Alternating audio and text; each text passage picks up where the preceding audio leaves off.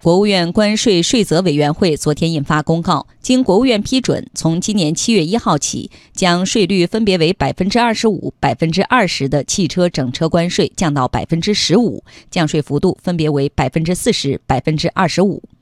将税率分别为百分之八、百分之十、百分之十五、百分之二十、百分之二十五的汽车零部件关税降到百分之六，平均降税幅度达到百分之四十六。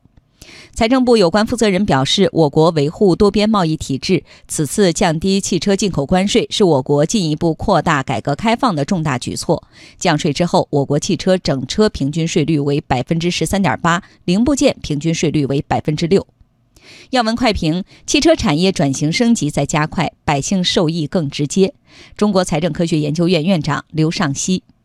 从消费者的角度来说，进口汽车的关税降低了，进口汽车的价格啊，以及国内的生产的汽车的价格呢，也会相应的下调，可以更好的满足人民群众在汽车消费方面的这种需求。从改革的角度来说呢，这意味着是进一步的扩大开放的呢，倒逼这个改革，降低关税，国外有更多的汽车进来，实际上产生一种鲶鱼效应。这样，国内的汽车产业的发展呢，就会呈现出一种新的格局，使这个汽车的产业的转型升级啊加快。再一个，从全球的角度来说，我们降低这个关税呢，也有利于全球的经济增长啊，也有利于全球的就业。实际上呢，也能是进一步呢提升中国对全球经济复苏、经济增长的贡献率。